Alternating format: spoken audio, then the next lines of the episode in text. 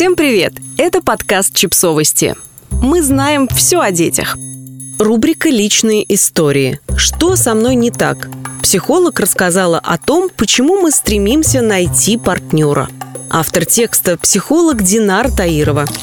Хочу отношений. У меня есть все, только не хватает самого главного – любимого человека. Что со мной не так?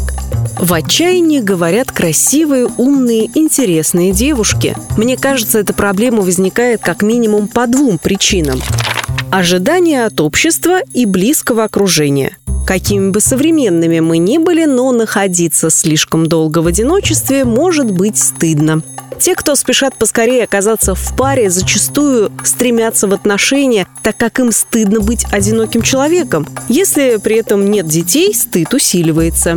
В картине мира такого человека в глубине может прятаться ощущение «если я одна, никто не хочет быть со мной, значит, со мной что-то не так, и мне нужно исправиться».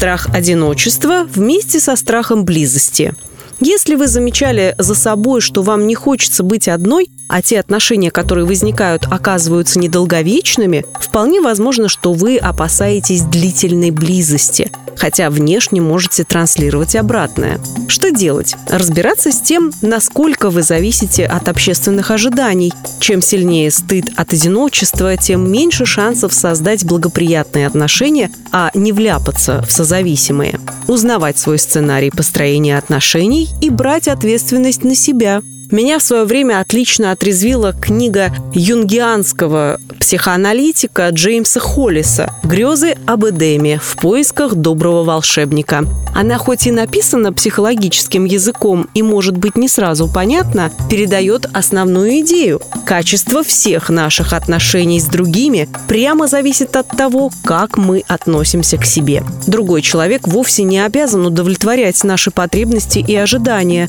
Мы ищем тихую гавань в отношениях с ним. Только он обычный человек, который находится в поисках того же самого.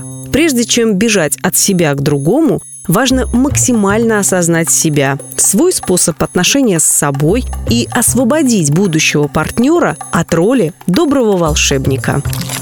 Подписывайтесь на подкаст, ставьте лайки и оставляйте комментарии. Ссылки на источники в описании к подкасту. До встречи!